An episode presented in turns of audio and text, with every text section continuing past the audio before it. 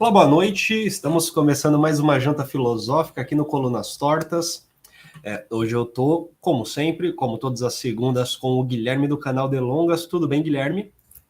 Tudo bom, Vinícius? Bora lá, vamos comentar o que foi a tragédia de ontem. Bora comentar uma situação bem específica, né? Uma situação em que, apesar de uma vitória é, é, nesse primeiro turno, para níveis que não são presidenciais, muitas derrotas, né? Para São Paulo especificamente, para o deputado federal foi terrível. E vamos comentar também uma coisinha específica. Eu gostaria de introduzir esse assunto falando um pouco sobre a noção de corpo para o Foucault, porque me parece que tem uma relação direta com política, mas de uma maneira um pouco mais refinada do que aquilo que a gente pode entender no dia a dia como corpo político, como uma ação, que toda ação é política. Talvez a gente possa só entrar um pouquinho nessa noção para começar o vídeo, pelo menos criando a cama que vai sustentar uma reflexão que eu acredito que sem ela seja uma reflexão sem, sem muita. uma reflexão não profícua. Não profícua. Eu vou falar de maneira geral sobre essa noção de corpo em Foucault, e é claro que eu vou focar sempre nos usos dessa noção na própria analítica do poder, né? principalmente né? nas genealogias do Foucault, e vou me afastar um pouco dos textos em que o Foucault fala do corpo num sentido de criação, de libertação, vou me afastar um pouco também dos textos em que falar sobre o corpo é delimitar um objeto do saber somente, né? um pouco dos textos como o Nascimento da Clínica, que, que, enfim, é uma análise do discurso, porque eu gostaria de falar da noção propriamente genealógica a noção de corpo usada propriamente no procedimento genealógico Foucaultiano, e vou falar de maneira geral inicialmente, só, só para chegar num ponto específico que eu acho que vai ser produtivo. E fica à vontade para me complementar ou para me corrigir se você quiser, Guilherme. Fica super à vontade. É, a noção de corpo para o Foucault, inicialmente, ela, ela não é uma visão naturalista, né? Corpo não é braço, perna, organismo e a relação entre os órgãos, isso é evidente. É claro que esse corpo hum, é, biológico ele existe, né? Evidentemente. O ponto é que não é esse nível de análise do Foucault. Quando Foucault fala sobre corpo, a sua aproximação é justamente daquilo que parece não ter história, né? Por exemplo, os instintos. Parece que o instinto não tem história, parece que ele é o que é o amor, as paixões, a tristeza, a guerra, o ódio, essas coisas parecem não ter história, parecem não ter forma, parecem ser puro conteúdo. Elas parecem que são criadas dentro da gente, que a nossa consciência faz elas desabrocharem no mundo real. E talvez a noção de corpo para o Foucault, que é central para a elaboração de uma microfísica do poder, na medida em que a microfísica, microfísica explora a corporeidade, mas explora no nível do poder, no nível das relações de poder que, por sua vez, de maneira nenhuma vai só reprimir.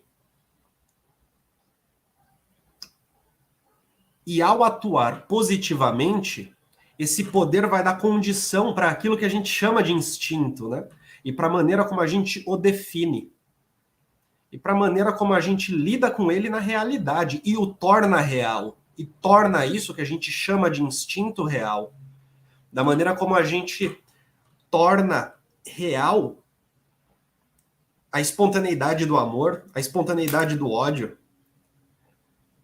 E até mesmo como a gente delimita esses tipos de predicados que são muitas vezes colocados no nível biológico, natural e histórico. Eu acho que eu consigo sintetizar rapidamente essa noção ao dizer que corpo para o Foucault é um elemento. corpo não é necessariamente o organismo, mas corpo também não é sujeito, também não é indivíduo.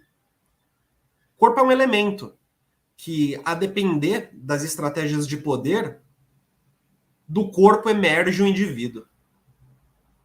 E eu digo emerge o indivíduo na medida em que o indivíduo é talvez uma classificação que esteja localizada muito mais no saber e manipulada através de relações de poder. Mas e o que está sendo manipulado? E quando eu falo manipulado é no sentido lato, não é no sentido negativo, né? As relações de poder, quando dão vazão para a existência do indivíduo, por exemplo, tomando como exemplo vigiar e punir, elas o fazem atravessando o corpo e tornando esse corpo, dentro do saber, significável como indivíduo.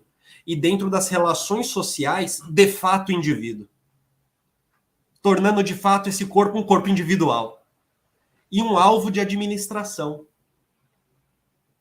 É, a mesma coisa eu acho que a gente pode entender quando se pensa corpo-espécie nos trabalhos para frente do Foucault que envolvem biopolítica. O corpo-espécie é, é, é um tipo específico em que o elemento sem muita forma, o elemento que precisa ser reformado ou que precisa ser criado a cada instante, chamado corpo, é assim materializado na realidade social. O corpo necessariamente vai ser político. Mas não político porque alguém quis ou porque aqueles que são né, os detentores do corpo pensam sobre a política e desejam mover o seu corpo politicamente não se trata necessariamente do nível da consciência. O corpo, como um corpo político, está no nível da Constituição propriamente. Ele é constituído politicamente. Na medida em que a esfera política é a esfera onde você pode observar as relações de poder, talvez de um jeito mais separadinho, né, do jeito que a gente aprende separando por caixinhas dentro da faculdade, talvez seja justamente na esfera política que a gente encontre as relações de poder atravessando o corpo e o transformando em indivíduo. E num dado momento, transformando em parte da espécie e o classificando como corpo biológico e colocando esse corpo biológico como um elemento passível de análise e passível de se entender como uma realidade concreta, que até o momento não era. O corpo, portanto, o corpo para o Foucault como um elemento nunca terminado, nunca um dado, mas sempre um elemento de variação, de transformação, sempre um elemento a ser historicamente localizado, este corpo, esta noção de corpo, ela se filia a um entendimento materialista da realidade social. E ao entendimento que necessariamente precisa da concretude do dia a dia para que se explique. Naturalmente, é por isso que vigiar e punir, é por isso que os trabalhos acerca da história da sexualidade, por exemplo, é recheado de exemplos concretos, né? É, é recheado de exemplos concretos retirados de documentos, retirados de manuais normativos. Porque o corpo político se faz na política, que eu acho que eu posso dizer que é micro naquela que marca o corpo para que ele confesse suas culpas, ou simplesmente para que ele fale de si. Para que marque o corpo para que ele seja disciplinado e seja útil, dócil. Marque o corpo de tal maneira que a liberdade, a prática de liberdade seja sentida em momentos de dominação e seja significada como liberdade em momentos de dominação. o corpo político é político porque as relações de poder o marcam antes da consciência. Antes de se ter uma noção operatória de consciência no procedimento Foucaultiano, há uma relação de poder atravessando um corpo e lhe dando condição de sentir amor ou ódio, por exemplo e de, evidentemente, dar uma vazão material concreta na realidade social de o que, é o amor e o que, que é, por exemplo, o ódio. E não se trata só do significado, esse é o ponto, né? O amor, seja qual amor estejamos falando, mas o amor do nosso dia a dia, ele é feito de práticas que depois são significadas. Se trata de entender um corpo marcado por relações que produzem, portanto, práticas.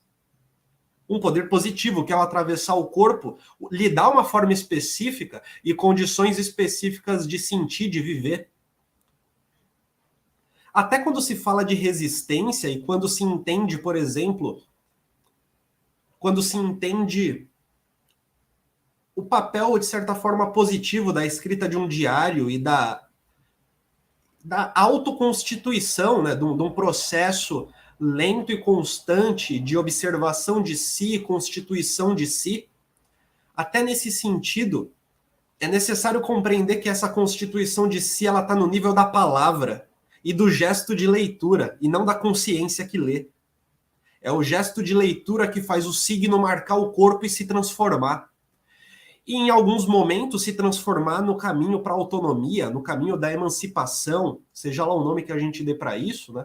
no caminho da libertação, no caminho da consciência, da conscientização. Essas palavras elas marcam o corpo concretamente, em práticas, em disposições práticas. E eu acredito que entender o corpo neste momento é relevante para compreender também os resultados das eleições presidenciais.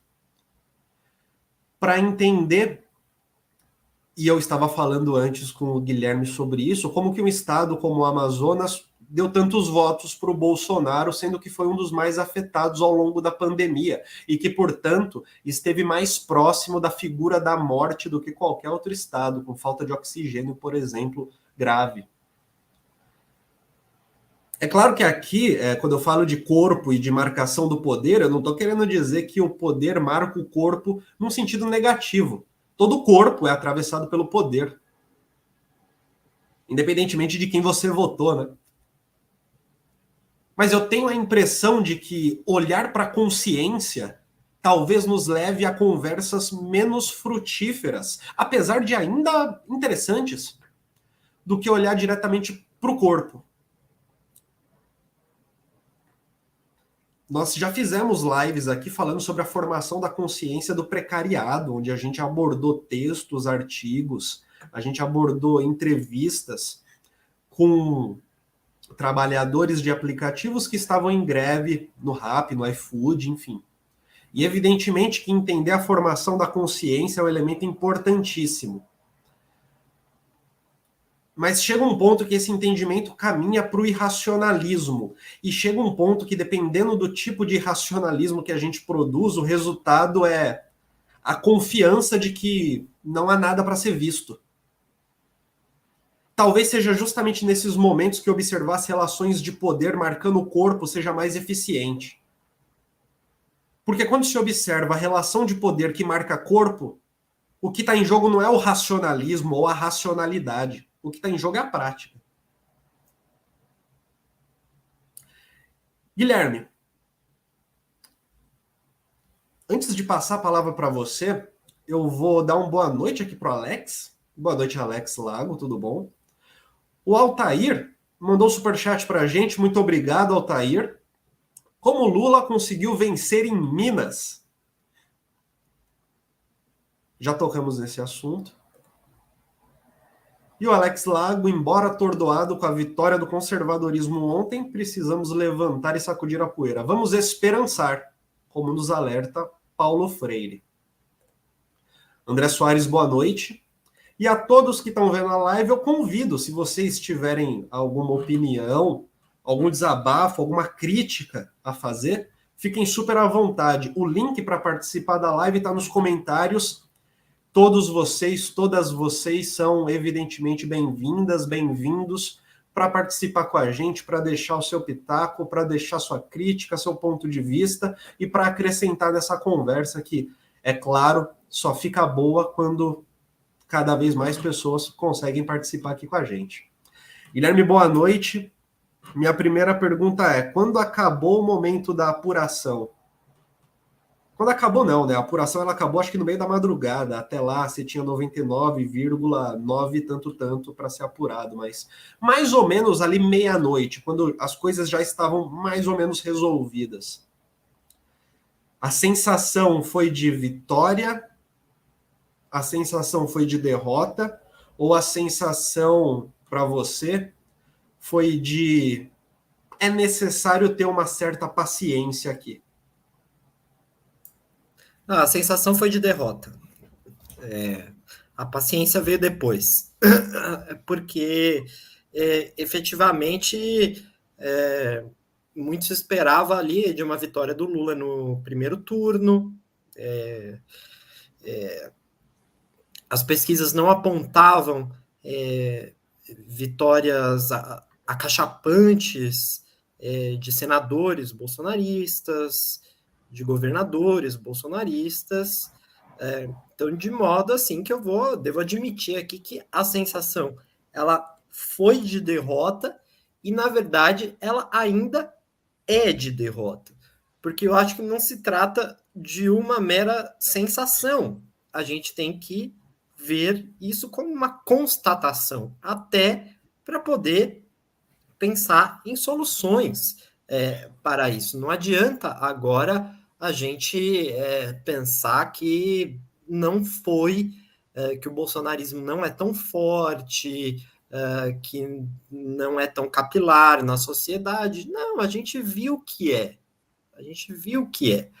O que não conseguia, é, em grande parte, captar essa potência tão forte do bolsonarismo, captou, em, em, em larga medida captou, mas não na dimensão que ela de fato é, foram as pesquisas, é, né?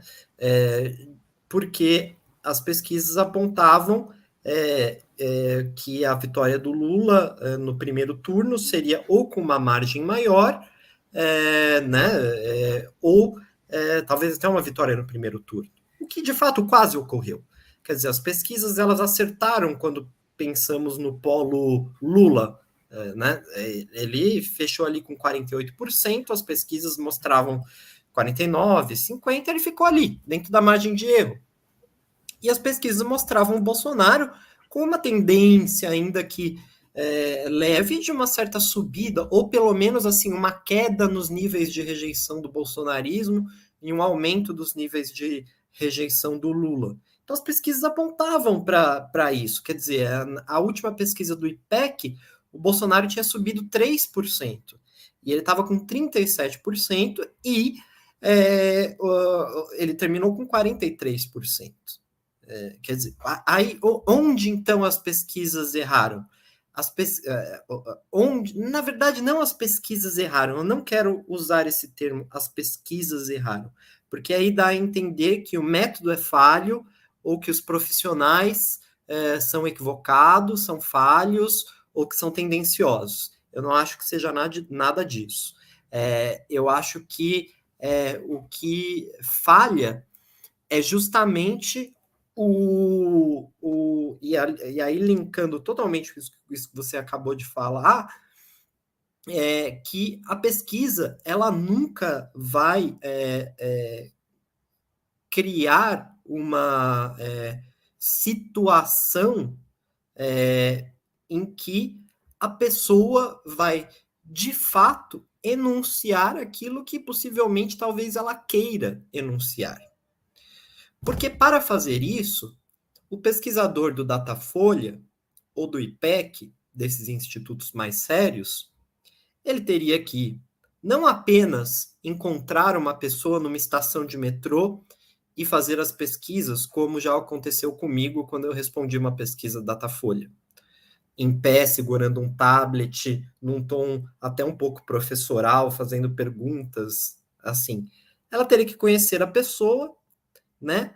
É, chamar para tomar um café, depois para chamar para tomar uma cerveja, é, criar todo um contexto em que a pessoa de fato se sinta à vontade.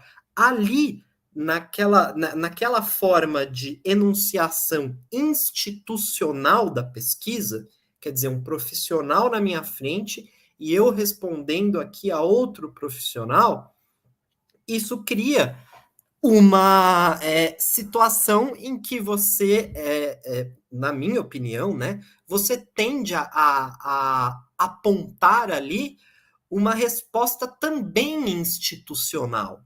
uma resposta que também se enquadre a um certo molde é, é, institucional, tá? Essa é a palavra.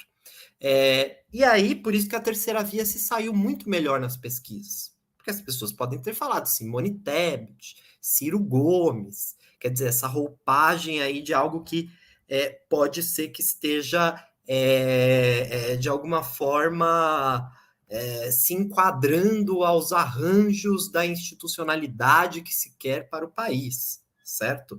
Você não vai nesse momento formal da pesquisa, em que você está falando com um total desconhecido, a única coisa que você sabe é um trabalhador, você não vai o quê? Falar, usar este momento para falar da caricatura. E quem é a caricatura? É o Bolsonaro, né? É, é essa coisa explosiva, autêntica, outsider, né? Então, esses nomes é, que se apresentam, se auto-intitulam outsiders, eles têm, eles tendem a aparecer menos é, nas pesquisas de intenção de voto. É, foi assim com o Trump nos Estados Unidos e é assim, é, foi assim com o Bolsonaro aqui no Brasil, justamente porque a pesquisa ela gera uma situação de é, poder, né? E aquele corpo que está ali parado, é, respondendo aquela pesquisa, ele é atravessado por uma série de enunciados institucionais, porque se cria um, uma, uma liturgia ali institucional. Vou responder uma pesquisa de intenção de voto, né? Não vai vir na cabeça da pessoa que está ali respondendo, eu vou votar no Tiririca porque eu quero que se foda mesmo. Não vai entrar no balaio do, do que é aquela institucionalidade da pesquisa. E o, Bolso, o que marca o voto do bolsonarismo é justamente o contrário disso. É um voto, é um voto de alguma forma de um corpo, de um corpo é, que não quer essa disciplina institucional, é, certo? É um corpo que quer de alguma forma se rebelar dessa disciplina. É um corpo que ali naquele espacinho da urna fechado ele vai poder de alguma forma extravasar, né? É, e o voto e o voto no bolsonarismo acaba sendo isso, né? Esse voto com o fígado, um voto corporal que nas pesquisas não sai da mesma forma. Nas pesquisas deve sair uma Simone Tebet. Veja, Simone Tebet estava com 7,6 nas pesquisas, ficou com 4. O Ciro estava com 7,6 nas pesquisas, ficou com 3. Para onde foram esses votos? Foi para o Lula? Não foi para o Lula, senão ele teria ganhado no primeiro turno. Esses votos foram para o Bolsonaro. Todo mundo apostava que, esse, que ia ter voto útil para o Lula, foi nada. O pessoal votou no Bolsonaro. Da terceira via votou no Bolsonaro. Então é isso. Eu considero que é, um dos fatores pelos quais nós ficamos tão surpresos é porque as pesquisas elas nunca vão é, conseguir dimensionar é, fatores que estão completamente alheios àquela situação de enunciação pesquisa. E vale dizer que o, o método das pesquisas, para além das perguntas que são colocadas, para além desses elementos, pensando só na relação do pesquisador com o sujeito da pesquisa que está sendo entrevistado, é tradicional, né? A consideração de que quem pergunta e quem responde está sempre no mesmo, no mesmo tem, tem o mesmo status, independentemente do momento, e acima de tudo, está sendo sempre muito consciente, deliberativo em suas escolhas, etc, etc. É, é um método de, de fazer esse tipo de questionário, esse tipo de pesquisa, de pesquisa rápida, que anula justamente o fato de que há uma interpelação, né? A interpelação de quem está sendo pesquisado em respondedor em respondente, né? essa é a palavra, na verdade, né? respondente da pesquisa.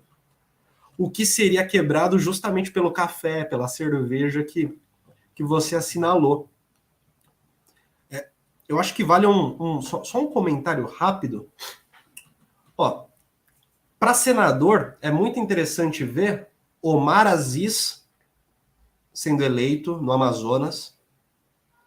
Para senador, Otto Alencar sendo eleito na Bahia a Damares, no Distrito Federal. A Damares, junto com Omar Aziz, são inaptos né, no trabalho político, então funcionamento ideológico muito maior do que prático, e se fosse prático seria pior, né? Magno Malta no Espírito Santo, novamente, do PL. Felizmente, o Flávio Dino foi eleito no Maranhão. No entanto, Tereza Cristina no Mato Grosso do Sul, a ministra do, do Meio Ambiente e Agropecuária, né, sabe? Meu Deus do céu. Vale dizer aqui o Sérgio Moro eleito no Paraná. O Sérgio Moro, depois de fazer um debate assim envergonhador, assim, uma vergonha alheia total. Romário no Rio de Janeiro novamente. Essa figura do Romário como político do bem precisa ser desconstruída imediatamente, cara, porque só porque ele é calado na dele, o cara é do PL, ele tá, ele tá sempre em conjunto com os projetos que o PL encabeça. E para finalizar, para finalizar não, penúltimo, ó, Hamilton Mourão no Rio Grande do Sul, o vice do Bolsonaro. E para finalizar, Marcos Pontes no nosso estado, Guilherme. No nosso estado, Marcos Pontes. O cara que foi para o espaço e não voltou. É, a esse respeito também, é, sobre a, a, também sobre as pesquisas, né? Essas pesquisas elas só vão conseguir identificar é, com um mínimo é, de precisão os votos para os chefes do executivo federal mesmo, presidente. Porque os votos de governador e senador, eles são votos que acontecem muitas vezes no próprio dia que a pessoa vai votar, viu? Então, é, é não tem como você pegar certinho ali é, o que, que, que vai acontecer? As pessoas que vão votar no dia, muitas vezes elas pegam ali um papelzinho, recebem pelo zap um número. É, eu sei porque eu, eu é, presenciei conversas é, de pessoas falando exatamente isso. Quer dizer, ah, eu vou votar no senador porque meu irmão falou que é, tinha que votar nesse astronauta aí. Coisa que acontece no dia, assim, sabe? É, e isso acontece muito, porque o Brasil é imenso, o Brasil tem muita gente e pouca gente gosta de ver lives sobre política, né? Então acaba deixando para a última hora, como se fosse uma decisão qualquer que vai, vai ser tomada ali no domingo, né? E aí, ah, tá ali, é o astronauta do Bolsonaro, ele acabou efetivamente levando. E se você pegar as pesquisas que saíam para senador e governador, os índices de não sei, não responde, é, votos brancos e nulos eram altíssimos, justamente porque as pessoas não tinham essa resposta na ponta da língua. Né? É, então, as pesquisas nunca vão conseguir mensurar aqui no Brasil exatamente os votos para governador é, e é, para presidente, é, para presidente, para senador, o que é uma pena, é, porque é, são são votos importantes. É, é, é, eu considero, inclusive, que é, que é uma.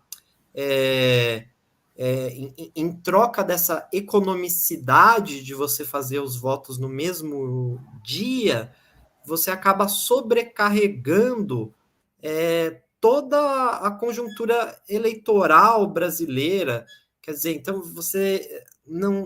O legislativo o que, que você está acompanhando do legislativo, assim, sabe? Aquelas propagandas eh, eleitorais ridículas que. É, e eu falo ridículas porque todas são ridículas, sejam de esquerda ou de direita, porque como que uma pessoa se apresenta em 5 segundos, 3 segundos, 2 segundos? Vai ser ridículo, de qualquer forma vai ser ridículo. A própria forma como ela tem que se apresentar é ridícula. O máximo que ela vai conseguir fazer é um slogan, né? É, e, então, acho que deveria se separar mesmo as eleições é, do legislativo para as eleições do executivo. Veja, se separasse, nós iríamos simplesmente votar para é, é presidente e governador, né? Votaríamos para presidente e governador. E depois, em uma outra ocasião, votaríamos para senador e deputado. Aí sim, com toda uma é, campanha especializada para que se vote, né? Mas do jeito que tá, não, os votos para governador e senador sempre vão sair essa, essa, essa, essa imprecisão, né? As pesquisas nunca vão conseguir dimensionar. Para deputado, então, imagina se fizesse uma pesquisa para deputado. Ah, a maioria absoluta das pessoas não iriam conseguir responder qual deputado votaria. né? Porque as campanhas para o legislativo elas ficam totalmente relegadas ao segundo caso. Sim. Do ponto de vista prático, separar com certeza tornaria o foco e faria a propaganda mais útil também, né? da propaganda muito mais útil. O Altair diz: como que o Lula conseguiu vencer em Minas? A Dilma já tinha vencido o Aécio em Minas, né? A Dilma tinha conseguido vencer o Aécio em Minas Gerais. Essa foi uma das vergonhas do Aécio Neves no segundo turno de 2014, inclusive. Ter Não, Minas, próprio... Minas é, é, é, mais ou menos a, a Flórida brasileira. A Flórida, que é aquele estado pêndulo dos Estados Unidos, é, Minas é meio fiel da balança, é, porque é o segundo maior colégio eleitoral, é gente pra caramba em Minas, e não se tem uma definição ali entre direita e esquerda. É, tanto que eles escolhem veja o Zema no primeiro turno, mas votam no Lula. Assim como eles escolheram já o Aécio, governador, e votaram é, na, na, no primeiro mandato da Dilma, por exemplo. Escolheram Dilma e Aécio, fizeram essa dobradinha. E já fizeram a dobradinha, se não me engano, Aécio Lula também. Quer dizer, Dilma, Dilma, Minas tem essa peculiaridade de ser o nosso é, estado pêndulo. É, tanto que dizem que é até o fiel da balança nessas eleições. Então, não é, por incrível que pareça, tomando o histórico é, das votações em Minas, não é surpreendente. Seria surpreendente se é, o se São Paulo, né? Se, se o estado de São Paulo votasse no Lula pelo histórico do estado de São Paulo. Isso seria surpreendente, né? E de fato acabou não se confirmando. Embora, o que também não é uma surpresa, tentar explicar por quê, a capital, depois entrem lá no site do TSE ou no site do G1, da Folha, todos têm lá um esqueminha para você ver como que ficou a votação por cidade. O Lula ganhou na capital. Isso é muito interessante. Que também não é tanto uma surpresa se pensarmos que aqui na capital paulista já tivemos Erundina, Marta Suplicy, Haddad é, como prefeitos, né? Então a capital ela não é tão refratária a governos de esquerda, é, nomeadamente do PT, quanto o interiorzão. Aí o interiorzão, filho, aí o bicho pega. Interiorzão é Bolsonaro total, né? E é um interiorzaço, é cada cidade gigantesca no interior, né? As Sim. cidades do interior de São Paulo são maiores que o Sergipe inteiro, do ponto de vista de eleitores. Né? Eu vou compartilhar a tela até para mostrar o mapa da cidade de São Paulo. Que assim, a, a, cidade de São Paulo, cara, ela votou no PT nos momentos, nos lugares, aliás. É, As periferias, né? Sim, é. nas periferias. É. Nas periferias houve votação para o PT. Não, e, o assim, mapa é sensacional, né? Porque o mapa mostra tipo assim, olha, é, se você tá tem esse tem esse coração vermelho ali bem no centrão, que é tipo assim, olha, você tá aqui meio na Santa Cecília, você vota no PT. Mas aí depois vai chegando Pinheiros, Pompeia, Tatuapé, você começa a votar no Bolsonaro, aí vai indo para a periferia, você volta para o PT, né? Tipo isso. Se daqui é para presidente, para governador, a gente tem esse mapa aqui, ó, que é muito parecido, né? Haddad ganhou do Tarcísio em São Paulo também. É uma.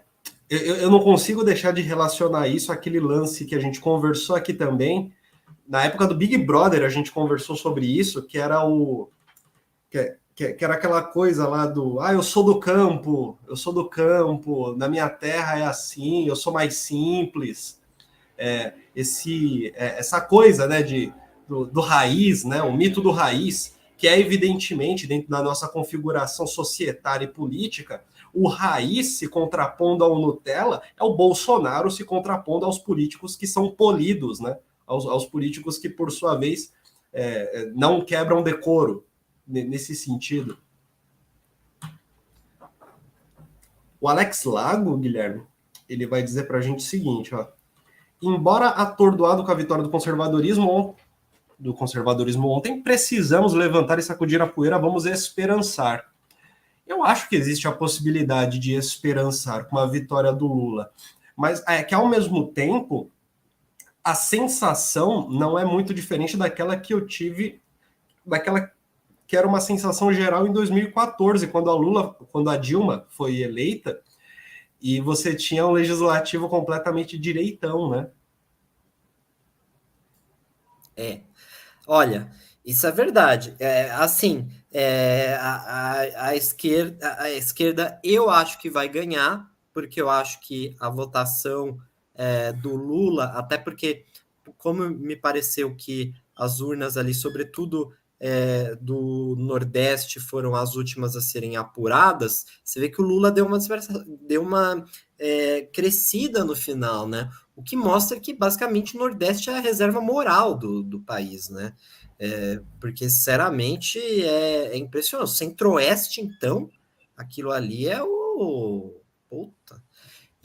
Mas, enfim, de todo modo, é, é, eu acho que, cara, é, veja, é, tem, tem algumas coisas que a gente tem que analisar também. Eu acho que a figura do Bolsonaro, nesse partido dela, é, de, no partido do Bolsonaro, pode ser que a configuração do Congresso não seja tão distoante do que já vem é, sendo. Ah, eu acho que assim é, a gente é, viu muita gente indo para esse partido do Bolsonaro, PL, né? O PL, ele nada mais é do que um partido do Centrão. Só que como ele é o partido agora do Bolsonaro, finalmente nós estamos vendo o Centrão como ele deve ser visto, que é o direitão. O Centrão é o direitão. E a gente sempre teve esse direitão.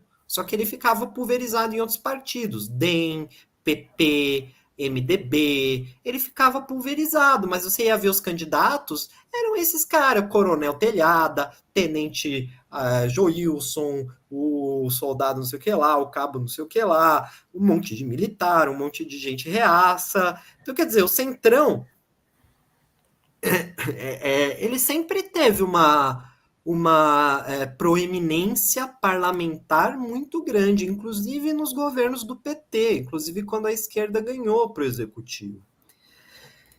Então, talvez o que a gente esteja vendo não seja um cenário tão diferente. É um partido do Centrão, o PL, com um fundo bilionário, é, e a, a única diferença é que agora a gente está vendo esse Centrão como ele deve ser visto, que é um direitão. E sim, vai ser muito difícil é, para o Lula governar. É, o Lula vai ter que se aliar, por exemplo, ao PP, se ele quiser governar no Senado. É, o Lula vai ter que se tentar é, se aliar ao MDB. Não, o MDB não é uma opção. Não é uma opção. Aliança com o MDB, numa possível vitória do Lula, não é uma opção, ela se mostra como uma necessidade. Porque você tem União Brasil, é, que é o é, que foi essa aliança com o PSL, que é um partido tá mais à direita, tá mais para o lado do Bolsonaro, e você tem esse PL do Bolsonaro ali com bancadas gigantescas. Então o PT vai ter que se aproximar do MDB, vai ter que se aproximar do PP. Quer dizer, é, vai ser complicado. Vai ser complicado. Né? Mas vamos que vamos. Vamos esperançar aí. Sim. Esse é o mapa dos estados, né, onde, onde Lula e Bolsonaro dividiram ali as eleições. E, cara, claramente, né, tipo assim, os estados que a, no histórico recente é, conseguiram ter um, um pouco mais de, como é que fala? Prosperidade, né? Nos governos do PT, compreenderam claramente essa materialidade óbvia. Estados em que talvez você não tenha uma ideologia do empreendedorismo tão forte quanto São Paulo, por exemplo. Eu consigo compreender que essa ideologia do empreendedorismo que muitas vezes a gente fala aqui, ela é bem concentrada na cidade de São Paulo, no motor dos serviços do país, né, no coração dos serviços. E eu acho que isso fica muito claro quando, costumeiramente, se costuma costumeiramente se costuma ter candidatos é, é, da direita eleitos. A cidade de São Paulo, pelos motivos que você falou, tem um contexto diferente, né? Eleições de candidatos do PT, uma relação diferente com as administrações do PT versus as administrações do PSB, PS, PSDB, PSD. Ceia, boa noite, tudo bom com você? Boa noite. Ele pergunta o seguinte, ó, tem alguma relação entre instinto e natureza humana em Foucault? Acho que do ponto de vista crítico, sim, né? O instinto, assim como natureza humana, não são assumidos como dado e nem são um objeto a ser buscado. É, o Foucault fala de desejo bastante, né? E a palavra desejo, como conceito, eu acho que ela funciona mais como vontade, no sentido nietzschiano, né? Aquele, o motor da expansão. E não necessariamente relacionado a instinto biológico, enfim. Então, de um ponto de vista crítico, sim, existe uma relação entre instinto e natureza humana na medida em que não são dados e não são eh, objetos para serem encontrados, né? Para serem encontrados e definidos historicamente. Você gostaria de complementar?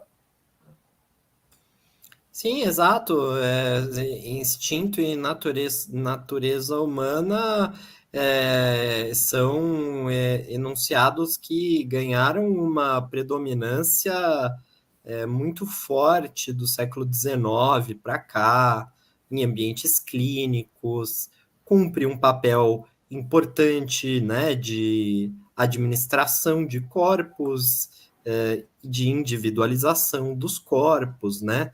É, e, e são, são dispositivos, né? É, que podem ser acionados para se aferir ali a, a, a, o grau de, é, enfim, é, é, de sucesso é, de um determinado corpo ou não, né? É, são mecânicas de poder, né? De intervenção do poder no corpo. Você falar sobre o instinto do corpo, sobre a natureza do corpo, né? A partir do momento que está falando da natureza é, é, do corpo, você pode tanto estar tá falando de uma natureza é, é, é que vai ocorrer simplesmente espontaneamente ou uma natureza que deve ser de algum jeito e não de outro, né? Uh, e em geral é isso. Quando nós tentamos elencar o que é a natureza, a gente precisa fazer uma seleção. A natureza é isto e não aquilo, né? Enfim, estou viajando já. E aí, e aí do Acho ponto que... de vista da discussão política institucional, assim, e do ponto de vista da, do entendimento de projeto de sociedade, essas coisas, eu, eu acho que até o exemplo do Habermas é interessante para entender essa coisa do instinto, né? Porque a solução habermasiana ela está totalmente calcada numa desconsideração do instinto na medida em que se opõe à razão e à possibilidade da comunicação deliberativa para se chegar até um ponto em comum onde aí, por sua vez, se teria uma administração democrática da sociedade. O que faz naturalmente com que um Lula dos anos 80, falando para outras pessoas de uma maneira esbravejada em vários momentos, se assemelhe a um animal, né? Alguém que é um animal gritando, como alguém que não tem civilidade. No limite, perdeu a razão, né? perdeu a razão. É só instinto. É curioso porque é, veja, né, os, os dois candidatos que são mais instinto são os candidatos que mais é, que conseguem, de alguma forma, serem fenômenos de massa aqui no Brasil. O discurso do Lula e o discurso do Bolsonaro, eles diferem largamente do discurso do Ciro Gomes. O discurso do Ciro Gomes, se você pega ele no debate, é uma coisa assim. A taxa Selic foi a maior da história. Os bancos lucraram não sei o que lá. E aí eu fico imaginando assim uma pessoa é, que não tem muita instrução como meu pai, assim. Ah, meu pai, se eu falar para ele de taxa Selic, ele não tá nem aí, sabe? Ele não tá nem aí. E aí você pega o exemplo do Lula, o Lula fala o quê? O Lula fala da picanha, da picanha. a picanha que está lá na mesa, ou seja, ele está lidando ali com uma é, experiência sensível mesmo, né? De, de, de um afeto quase. E o Bolsonaro também. Claro que o Bolsonaro não fala de picanha, mas ele fala o quê? De Deus, da família, né? Dessa coisa é, meio é, é, ufanista, sabe? Então é, é os dois mexem com essa questão é, mais imediatamente sensorial, né? É, e os dois é, são aqui no Brasil fenômenos de massa. Interessante. Perfeito. Isso, o que você falou, é, me lembrou esse texto que eu escrevia em 2020, o gesto de leitura político. O meu objetivo foi explicar o que era gesto de leitura para o Peixe, né? A prática da interpretação e não a consciência da interpretação. E para isso, eu peguei algumas entrevistas do Haddad, da Marina Silva e do Ciro Gomes. E, cara, é, a, a, a, conclusão da minha análise do Ciro Gomes, era, é, ela bate justamente com o que você acabou de definir, né? É, na justa posição, os seguintes temas, né? O local de sanidade, prática insana, que seria a do governo Bolsonaro. Indignação, transformação, crime. Razão instrumental, solução racional politicamente democrática. Ciro Gomes num sentido, ali numa semântica de solução racional pela razão instrumental, diferentemente da Marina Silva, que, enfim, tem, tem o seu, seu caminho, Haddad também que tem o seu caminho, que tem a ver com uma gestão administrativa, né, democrático-liberal, não exatamente com razão instrumental para solução democrática, enfim, e a Marina Silva com uma razão estética colocada em jogo. É, vou deixar o link aqui nos comentários caso alguém queira dar uma lida depois, se interesse. Isso tem mais a ver com a análise do discurso, mas caiu de uma maneira muito boa nesse momento. O Jader, ele fez alguns comentários e mandou um super chat também. Eu vou ler os comentários dele e emendar com o super chat. Ele diz, ó: "Fala pessoal, sou de Blumenau, antro do nazismo brasileiro, e aqui tava de amedron... tava amedrontador sair para votar. Eu imagino.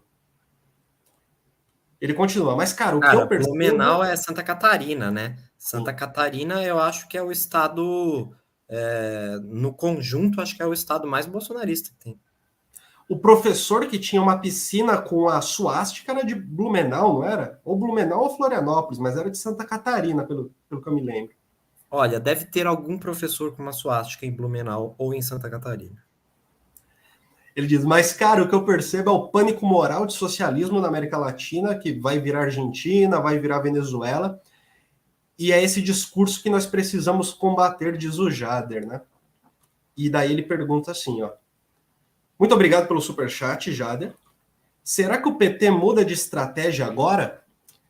É que eu, eu não sei se muda exatamente qual, qual ponto da estratégia, porque eu entendo que a estratégia de combate do PT ao Bolsonaro nesse momento é calcada justamente sobre os valores da democracia, né? É, eu entendo que, particularmente, eu compreendo que talvez seria um, um tiro no pé.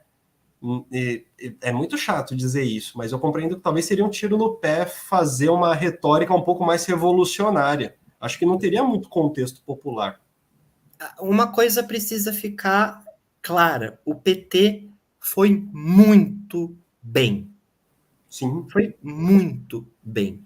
O Lula quase ganhou no primeiro turno. O Lula, nem quando ele foi eleito, ele teve uma margem de grande, uma quantidade de votos tão expressiva. Quer dizer, é a primeira vez que o Lula tem essa quantidade de votos. O PT foi bem, a campanha do Lula foi boa. Ela foi uma campanha que ela lidou contra uma máquina bolsonarista, uma máquina que corre no WhatsApp, uma máquina que se vale do, do próprio aparelho estatal para ficar é, distribuindo ou majorando auxílios às vésperas da eleição, né? O que gera voto, evidentemente. É, então, a campanha foi boa. É, não, não vou dizer irretocável, mas foi boa. Então, eu acho que é, o, o, o, o que aconteceu é que o bolsonarismo, não é que o PT foi pior do que pensávamos, é que o bolsonarismo foi melhor do que pensávamos. Mas veja, o PT ele, ele se saiu muito bem, né? Se saiu muito bem, é, é, tanto é, é, é no, no, no, executivo com o Lula, no Nordeste ali, elegeu governadores, inclusive no primeiro turno, inclusive no Ceará, né? É, elegeu o governador no primeiro turno, ali solapando a candidatura que é, tinha sido apadrinhada pelo Ciro Gomes, a revelia dos seus próprios irmãos, que o Ciro entrou numa sanha tão grande contra o PT que estava brigando até com a família lá no Ceará, né? E é, então eu, eu, acho sinceramente que o PT ele vai continuar é, fazendo os mesmos é, gestos. E a campanha vai seguir o mesmo tom, é, qual seja, é, é, não tanto esse negócio de democracia, esse negócio de democracia faz é, é, é gostoso para gente aqui, legal, democraciazinha, dá um quentinho no coração, como é que é? Estado de direito sempre, nossa, vai dar um quentinho no coração e deve dar 600 votos no Brasil. É é, sabe? Não, que o PT tem que seguir na mesma toada da campanha, que é a porra da picanha na mesa mesmo, né? Porque o pessoal, o pessoal gosta de picanha, não gosta de Estado democrático e direito. Então tem que seguir na, nessa mesma toada, sinceramente. E claro, vai tentar o apoio aí da Simone Tebet, pegar esses votinhos aí da Simone Tebet, talvez o apoio do PDT. Com Ciro Gomes é impossível falar com Ciro Gomes. É, Ciro Gomes, sei lá o que, que é aquilo. E a gente pode até comentar que tem perguntas sobre ele, a gente pode comentar Sim. depois, né? Mas eu acho o... que o PT tem que continuar no mesmo caminho. É. O próprio Jader, ele diz aqui que era de Pomerode, o cara da piscina com a suástica. Santa Catarina, Pomerode em Santa Catarina. É, sobre a do Ciro, logo em seguida, né? O Ceia, o Ceia pergunta pra gente aqui, ó. O que vocês acharam da campanha do Ciro? Cara, a gente chegou a fazer uma live no seu canal, né, Guilherme? E, putz, é, acho que vale a pena. Vou até buscar o link da live no canal do Guilherme para colocar aqui, mas para além da live, fazendo os comentários agora, pô, eu acho particularmente que a campanha do Ciro é um desserviço, cara. Obviamente, os votos que iriam para o Ciro, eles foram transferidos para o Bolsonaro. A gente sabia disso E a gente falou isso na live, né? É. Foi o que a gente falou na live. Esses votos do Ciro vão acabar indo para o Bolsonaro. Os números só mostraram ali de uma é. maneira simples que, de fato, foi isso que aconteceu. Assim, na, na hora do vamos ver, na hora do vamos ver, a pessoa que na pesquisa falou que ia votar no Ciro porque deu o seu voto sincero, quando foi dar o voto de guerrilha, o voto real de guerrilha, para ganhar, deu para o Bolsonaro. O, o, o, Ciro Gomes, cara, eu vou falar a verdade, ele já estava virando um tiozão do Zap no, no antilulismo dele. Porque ele já estava aventando argumentos é, sobre o Jorge Soros financiar o PSOL. Sabe? O judeu internacional, o judeu global.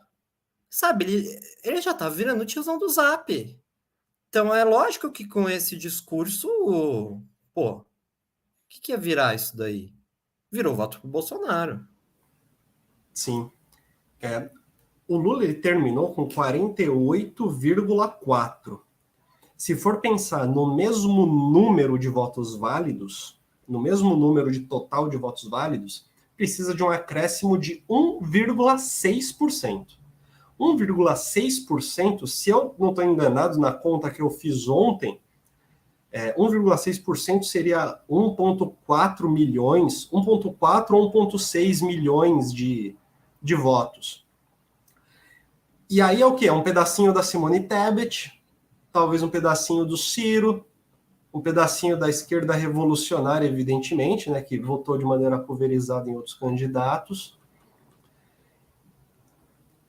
Eu tenho a impressão, espero realmente estar certo, que o eleitor do Ciro mais tendente a votar ao Bolsonaro já votou no primeiro turno no Bolsonaro.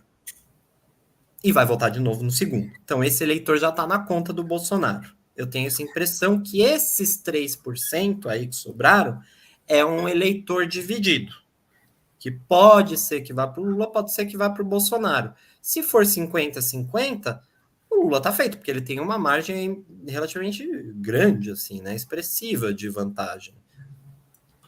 Até onde eu sei, a única vez que diminuiu a quantidade de votos do primeiro para o segundo turno foi o Alckmin, né? Contra o Lula. Perdeu um milhão e meio de votos no segundo turno e no segundo turno ficou com menos votos do que o que tinha ganho no primeiro turno.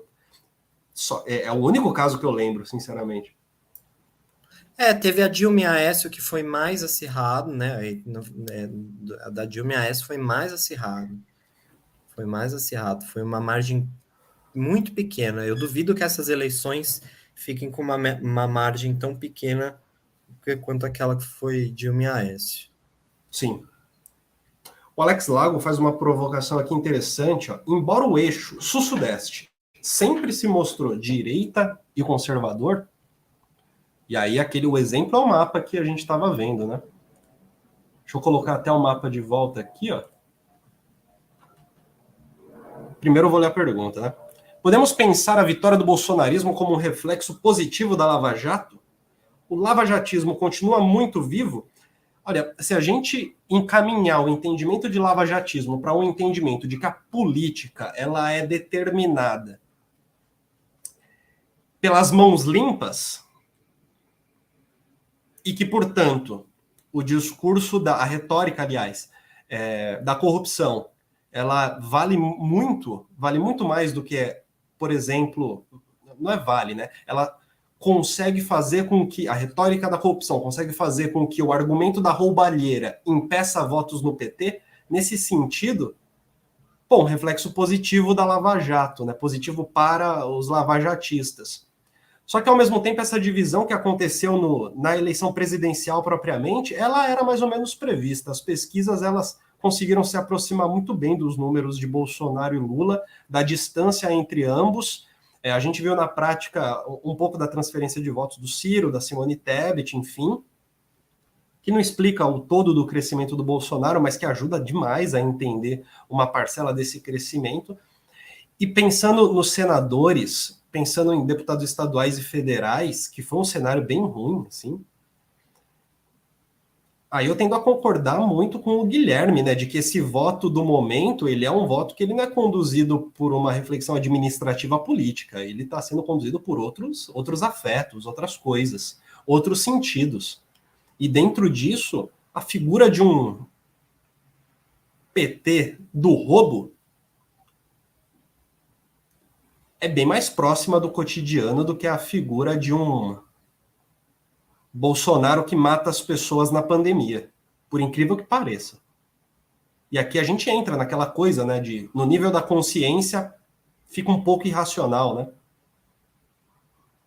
Mas no nível do corpo, a corrupção significa muita coisa, né? Se você, enfim, se você dá uma olhadinha no Sérgio Buarque de Holanda, a noção de homem cordial, desde muito a relação interpessoal feita a partir de, de pequenos tomalás da cá que permitem uma convivência que evita conflito e evita também a máquina formal do Estado, evita a máquina formal da moral, evita a máquina formal da ética, de uma ética normativa, né, eu quero dizer, que permite uma certa flexibilidade nas relações e que faz com que, de repente, o sujeito que geriu mal seja menos importante do que aquele que roubou, né, que tem um status ético muito inferior, né, o status do ladrão, talvez essa figura tenha, tenha continuado muito forte, né? A Lava Jato, eu, eu, particularmente, eu não sei se ela piorou o status ético do PT, mas pelo menos reproduzir e manter isso, eu acho que ela teve muito sucesso, particularmente. As eleições no Senado que a gente conversou agora exibem bastante disso. Um monte de gente do União Brasil sendo eleita, sabe? Inclusive o Moro do União Inclusive Brasil. o Moro. É. Aliás, o fato de o Moro estar tá no União Brasil, é um partido que uh, até pouco tempo atrás tinha quadros é, que foram investigados na Lava Jato, porque foi um partido oriundo do DEM, é, e de ser um partido ali do Centrão, uh, ou seja, o, o, Centrão foi atingido pela Lava Jato também, É, é, o, o, mostra que, na verdade, lavajatismo e bolsonarismo são a mesma coisa, porque eles têm um, um, um inimigo comum, uh, que não é a corrupção, é o PT. É o PT, é a esquerda, é o que representa o PT. É, é, é, é, é o que representa é, esse, esse fator popular do PT, esse fator social do PT, né? Por isso que quando o, o, o Ciro fala que o, o Lula inventou o, o bolsonarismo, ele não, ele está muito enganado. Não, não é isso. Lula não inventou bolsonarismo nenhum. Bolsonarismo, é, essa, essa agressividade, é, é, essa, essa violência da direita brasileira, de camadas expressivas da população brasileira, sempre tiveram aí, cara. Sempre tiveram aí. Não foi a corrupção do PT que fez com que o Bolsonaro surgisse. Caramba, o caramba. Tanto que tanto assim que o Bolsonaro tá agora nesse PL do Valdemar Costa Neto, gente. Tá no PL. Você acha que o bolsonarista raiz tá ligando para para corrupção mesmo? Para esses descalabros com os filhos dele, para rachadinha, mansão de 6 milhões? Você acha que eles ligam para probidade administrativa? Lógico que não. Eles, é, é isso. É, mas não gosta de comunista, não gosta de esquerda, não gosta de abortista, não gosta de artista, não gosta de nortista, de nordestino. É isso. Aqui no mapa é a comparação de 2018 para 2020, as cidades que votaram. E olha que interessante. Aqui no Ceará, tudo em amarelo. Esse amarelo se chama Ciro Gomes. Olha o Ceará agora. O Ciro Gomes ele perdeu no próprio domicílio eleitoral, no lugar onde ele faz a sua campanha. Ridículo, né? É, eu acho que essa foi a maior derrocada assim nesse, nessas eleições.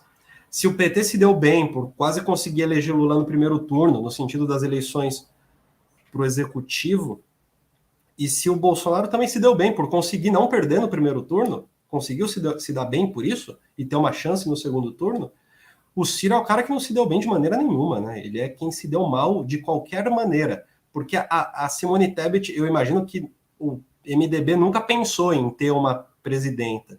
Imagino que o MDB ele pensou em disputar e manter a sua influência política. Hum. Assim como eu imagino que o PCB nunca pensou na Sofia Manzano ser presidenta do Brasil, mas sim participar das eleições e conseguir ter espaço para conseguir falar, né? Para falar com o grande público para chegar até mais pessoas. O Ciro não, ele de fato pensava em ser eleito.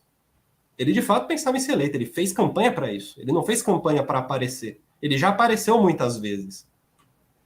O Ciro disputa eleições desde sempre, cara. De, acho que desde 2002, não é? O, o, o, MDB ele saiu um pouco vitorioso, embora Simone Tebet não tenha é, recebido tantos votos quanto as próprias pesquisas indicavam ele saiu um pouco, saiu forte, é, porque agora o MDB, é, o que ele queria com a candidatura da Simone Tebet? Eu acho que sequer era botar o nome da Simone Tebet no Brasil, eu acho que ela, ele queria de fato ter é, margem para chegar num segundo turno e falar: olha, tá aqui, tá aqui, o nosso apoio vale tanto. Né? Ajeitando o MDB, o nosso apoio vale tanto. E aqui, ó, Simone Tebet, terceira colocada. Agora o nosso apoio pode ser que vale um pouquinho mais, hein? Pode ser que dê uma inflacionada no nosso apoio aí. É, então, eu acho que o MDB saiu vitorioso nesse, nesse sentido. E o Ciro, claro, foi um desastre absoluto. Não conseguiu no Ceará, não conseguiu eleger o governador lá que ele apoiou no Ceará. E, e a gente até estava comentando, né, numa live que a gente fez lá no Delongas. Pô, mas será que o Ciro não está fazendo essa campanha dele já pensando em 2026? Eu acho que pô, pode até ser que sim, pode até ser ele pensando já em é, ser a, a alternativa para 2026. É, só que eu acho que até nisso ele errou, é, porque é, ele não conseguiu conquistar muito a amizade de nem de bolsonaristas, nem de petistas. Quer dizer, ele ficou num limbo ali, é, uma imagem totalmente incoerente, incoerente, né? De uma pessoa que você não sabe se é de esquerda, se é de direita. É, quer dizer, é, para mim o Ciro ele ele é muito incoerente para dizer que ele está preparando alguma coisa para 2026, porque pode ser que apareça um outro Ciro em 2026, cara. Pode ser que apareça um Ciro mais bizarro ainda do que esse em 2026, né? Pode ser que ele nem esteja no PDT, porque ele já está comprando tanta briga no PDT, que pode ser que ele vá para outro partido. Ele vive mudando. Isso responde à pergunta do Ceia, né? O que, que a gente achou da campanha do Ciro, né? Cara, é surreal, assim, é surreal. A campanha do Ciro foi um, um desserviço gigante, cara. Eu, eu, duvido, eu duvido que vai ter analista político que vai tirar coisa boa dali, sabe? Que vai tirar números bons, algo objetivo, é. que tenha de fato sido positivo, ou para a figura dele, ou para o PDT propriamente. Ele não conseguiu vencer no Ceará, pô, que era o lugar onde ele sempre conseguia vencer e onde tem gestões que são modelo e tudo mais. O Jader vai dizer assim: ó, me preocupa bastante pensar que vai ser da esquerda do Brasil depois que o Lula sair da política. De fato, a figura do Lula ela é uma figura muito agregadora do ponto de vista político institucional e muito agregadora do ponto de vista da relação dele com as massas, né? Da relação dele com, com as massas não, com a população brasileira. E é, isso é preocupante mesmo, né? É preocupante, né? Porque veja, é, se se é, se não fosse o Lula é, nessa campanha de agora, é, eu não sei se haveria uma outra força a ganhar do bolsonarismo, viu? É, eu cheguei até a ouvir gente comentando, não, qualquer um ganharia do Bolsonaro. Se fosse o Ciro ali, eu não sei. Eu não sei, tá? Eu realmente não sei. Eu acho que o Lula ele tem essa capacidade de comunicação, ele tem uma história. É, eu acho que se não fosse ele ali, é, eu realmente acho que o Bolsonaro ia levar com certa tranquilidade. Então é, é preocupante pensar, né? Qual figura é, da esquerda vai vir, e são coisas que aparecem de tempos em tempos, né? Não dá nem para prever, às vezes não dá para formar, né? Não dá para, né? Tem coisas que são também um pouco imponderáveis, assim, não tem uma escola de Lula, né? Escola para, para ser Lula. O Alex ele faz aqui já a sugestão dele, ó. Qual o impacto da eleição do Boulos para o espectro político da esquerda diante da ascensão da extrema-direita neoliberal? Boulos é a nova força da esquerda brasileira, meio que já indicando também esse, esse, esse caminho que é, que é comumente visto, né, do Boulos como sendo esse suposto substituto do Lula eu acredito que é necessário ter precaução, né, para depositar as esperanças no Boulos, as mesmas que são depositadas no Lula. O histórico do Lula faz ele ter uma aproximação do povo muito grande mesmo. As administrações do Lula no Nordeste e região Norte foram realmente exemplares comparadas às, a qualquer outra administração de executivo federal no Brasil aí nos últimos 30 anos é, eu, eu, eu, acredito que assim é, é, muito difícil pensar no Boulos como essa nova força pronta, né? Olha, é não, não tá pronto de jeito nenhum. É, é, assim, até porque eu acho que o caminho natural do Boulos é ir para o PT, viu? É, não imagino que ele termine a carreira dele no PSOL. Eu acho que ele vai para esse partido que é um partido mais de massas, que existem mais massas que se identificam é, com o PT, é um partido de bases, né? É, eu acho que é mais a carona do Boulos, o PT, sabe? É, e, e, o PT é um partido muito grande, todas as brigas que os Boulos compra, no PSOL, ele vai conseguir comprar dentro do PT também, assim, né? Nós, é, é, é claro que às vezes o PT ele fecha com coisas que o, PSOL, o PSOL não fecha, né? Tipo Alckmin né? Mas é, mas acho que pode ser um caminho natural assim para o Boulos e para o PT, e o Boulos tem que continuar disputando executivo aqui em São Paulo. É importante ele ter essa candidatura, candidatura mais votada, né? É, é, eu espero, sinceramente, que o, o Boulos ele use essa candidatura dele ali é, de uma forma inteligente, não de uma forma pura e simplesmente uh, lacradora. Que o, eu, eu gosto do pessoal, mas eu, eh, às vezes eu sinto que o pessoal é um pouco lacrador, sabe? Então eu espero que o, que o, que o Boulos não vá tanto para esse lado lacrador, ele vá para um lado popular mesmo, assim, de tentar ali no Congresso é, é, transmitir mensagens que, enfim, gerem um certo apreço da população e que isso é, dê uma visibilidade para ele voltar a concorrer para os executivos aqui, depende prefeito, prefeitura, uh, prefeitura, né? Governo do estado, bolo está difícil, mas prefeitura, né? Sim, e se ele conseguir ser prefeito, por exemplo, da cidade de São Paulo, seria uma experiência, assim, sinceramente, muito interessante de observar acontecendo. Dizendo isso como morador né, de São Paulo. Não, e é totalmente possível, é, assim, não é, não seria... Veja, a Erundina, a Erundina, quando ela ganhou a prefeitura aqui de São Paulo, ela era, era, era, uma, é, é, era um PT raizaço, assim, sabe? É, tipo, mano, Paulo Freire, que o Alex é, Lago estava mencionando aqui, sabe? É, o cara foi secretário é, aqui, né? É, então, é secretário de Educação, né? Aqui da cidade de São Paulo. Então, vejam que é, é, é, é possível, assim, não é algo totalmente distante, não. É mais fácil pensar o, por que pareça, é mais fácil pensar o Boulos ganhando aqui na capital paulista do que o Freixo ganhando lá no Rio. Sim. O CEA, ele diz... Porque uma coisa eu devo dizer, como eu acabei de dizer, perdão de interromper, é, Vinícius, o, como a gente estava falando, né, que o Nordeste é a, a reserva moral, né, do Brasil. Só que existem dois Nordestes. Existe um Nordeste que fica no Nordeste, e para quem já veio aqui para São Paulo, sabe que existe um outro Nordeste que fica na capital de São Paulo, né? Uma quantidade gigantesca de nordestinos aqui.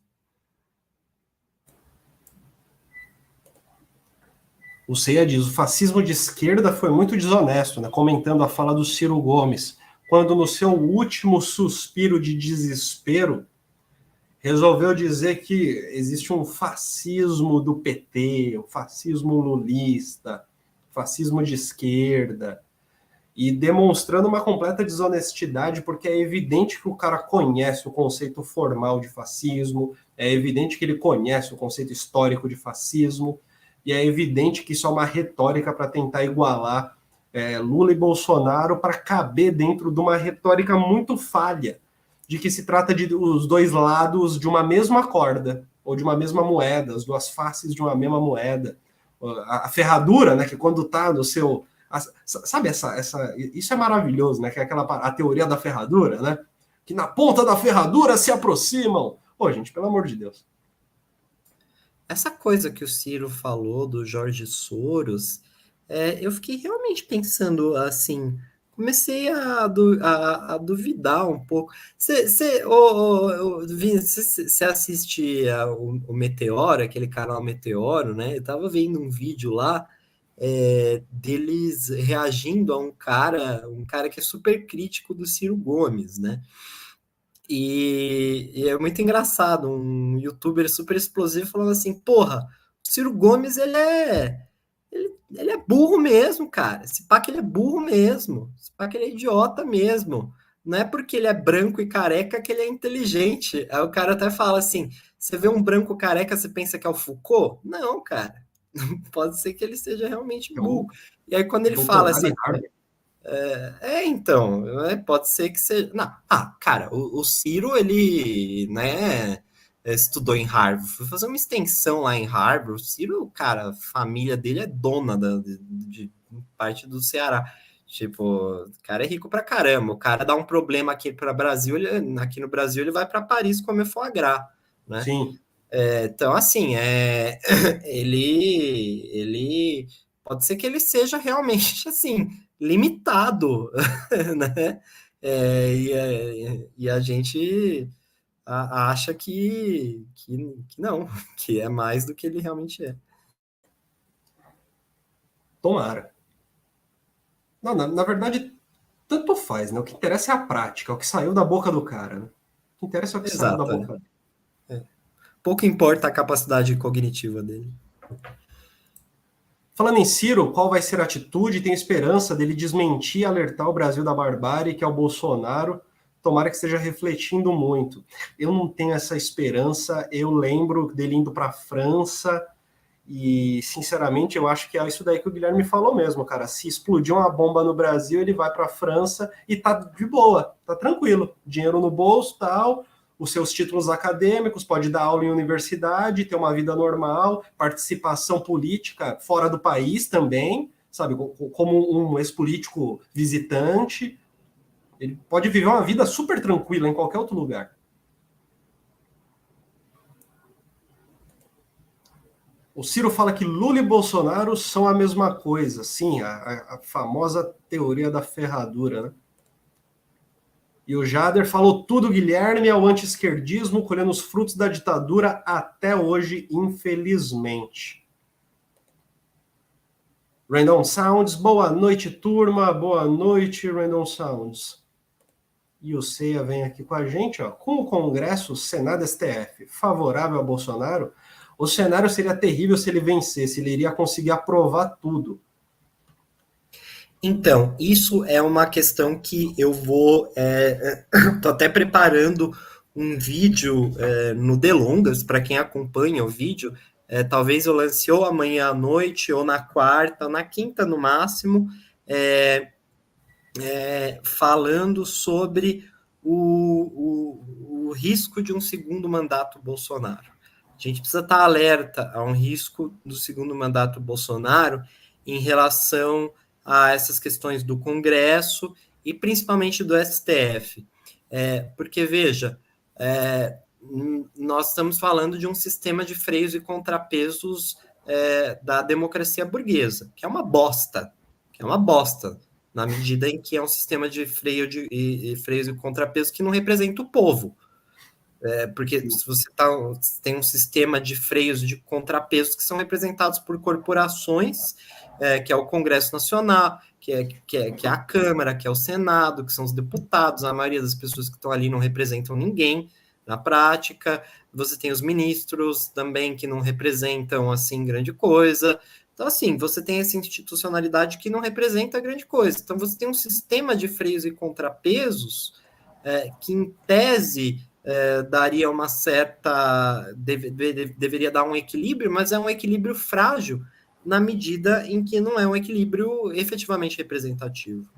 Só que há riscos para que se é, de que se perca esse equilíbrio, porque é, geralmente nas, é, quando esses líderes autocráticos é, de direita é, eles ganham preponderância na demo, da, nas democracias burguesas, o que não tarda em acontecer, porque basicamente é isso, né, o liberalismo acaba resultando em fascismo, é, é, é que é, eles acabam solapando essas democracias burguesas, sobretudo quando eles atingem mais de um mandato. Muitas vezes o primeiro mandato ele até tem uma certa roupagem institucional, então, por exemplo, o Victor Orbán, o primeiro mandato dele, teve uma roupagem institucional. No segundo mandato, o que, que ele fez? Aumentou o número de cadeiras na Suprema Corte da Hungria, fez uma reforma constitucional, uma nova constituição lá na Hungria.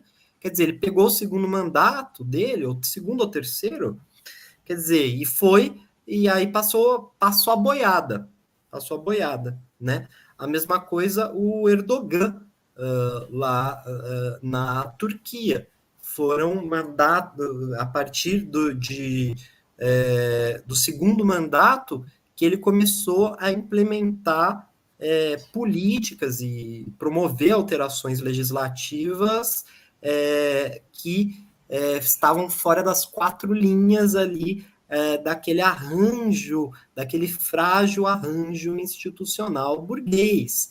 E aí, com que, quem que a gente vai contar para segurar um afã mais autoritário do Bolsonaro? A gente vai contar com a União Brasil?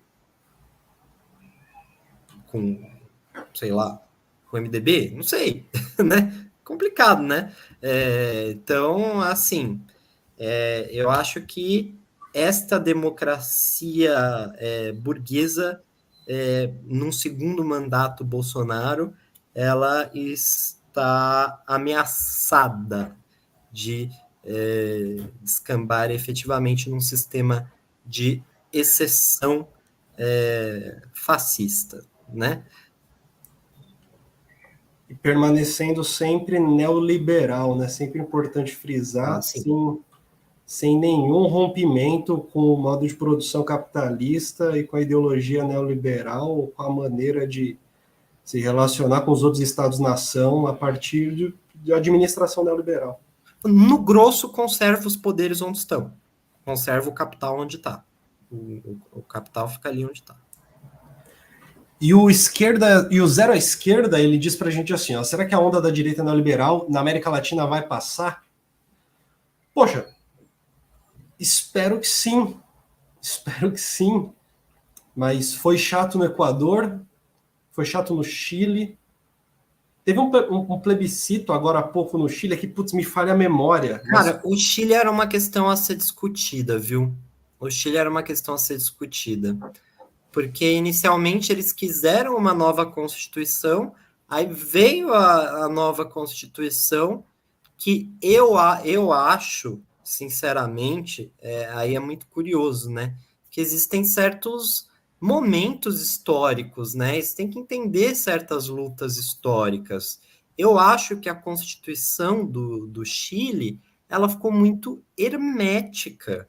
É, é, e eu acho que aquilo ali a população não tolerou aquela Constituição do jeito que estava, porque ela falava em coisas muito que ainda rolam muito no plano de uma certa teoria, teoria do Estado mesmo, como plurinacionalismo, é, sabe? É, que acho que para a maioria das pessoas que não são acadêmicas, que não estudam essas coisas, acho que podem entender isso até como uma certa afronta a, a algumas é, uma certa estabilidade ali. Como assim agora o Chile vai ser plurinacional, é, sabe? Então, é, é, eu acho que pode ser que eles tenham errado a mão um pouco e aí essa Constituição acabou sendo rejeitada, né? É um caso a ser analisado do Chile. E o resultado acachapante, né? 61 é, contra 38.13 é muita coisa, quase 62 na conta 38. Guilherme, a gente conseguiu falar sobre as eleições, a gente conseguiu falar sobre Foucault, como sempre, a gente conseguiu falar sobre um pouco do cenário da esquerda nesse momento, pelo menos daquilo que se limita às, à política institucional, principalmente. A gente conseguiu falar sobre Ciro Gomes também e o desserviço total que foi a sua participação no pleito de 2022. E eu acho que a gente conseguiu fazer um belo percurso. O que, que você acha? Eu acho também. Só não vou dizer que o Ciro Gomes é um zero à esquerda, em respeito ao zero à esquerda que nos acompanha aqui na live, e porque de esquerda o Ciro Gomes também não tem nada. Maravilha. Minha gente, bora terminar um pouquinho essa live. Fiquem à vontade para entrar no canal do Guilherme, no canal de Longas. Fiquem à vontade para deixar o like nessa live, para que ela possa ser distribuída para mais pessoas também, ajuda bastante. É, nos comentários eu também deixei o link do Telegram do Colunas Tortas, onde por onde eu coloco ali o link da live, aviso que vai começar. Fiquem super à vontade para entrar. Inscrevam-se no canal, caso não sejam inscritos. Torne-se membro, membra, caso não seja. Há conteúdos exclusivos para membros. Nesse momento, uma série sobre as diferentes facetas da loucura dentro do livro História da Loucura do Michel Foucault em Andamento, sobre as diferentes figuras da loucura, né? abordando cada uma delas da sua maneira específica. E aproveita aqui com a gente, semana após semana, o conteúdo que a gente cria fazendo esse tipo de discussão e trazendo alguns autores não tão populares para uma conversa um pouco mais popular, né? um pouco mais, um pouco mais, como é que fala? É, mais próxima, né? um pouco mais próxima, um pouco mais, um, um, aquela que poderia, poderia ter essa conversa no refeitório da firma, talvez. Mais chegada. Mais, mais chegada. Minha gente, ótima noite, belíssima noite. E ótima janta para vocês também, viu? Um grandíssimo abraço.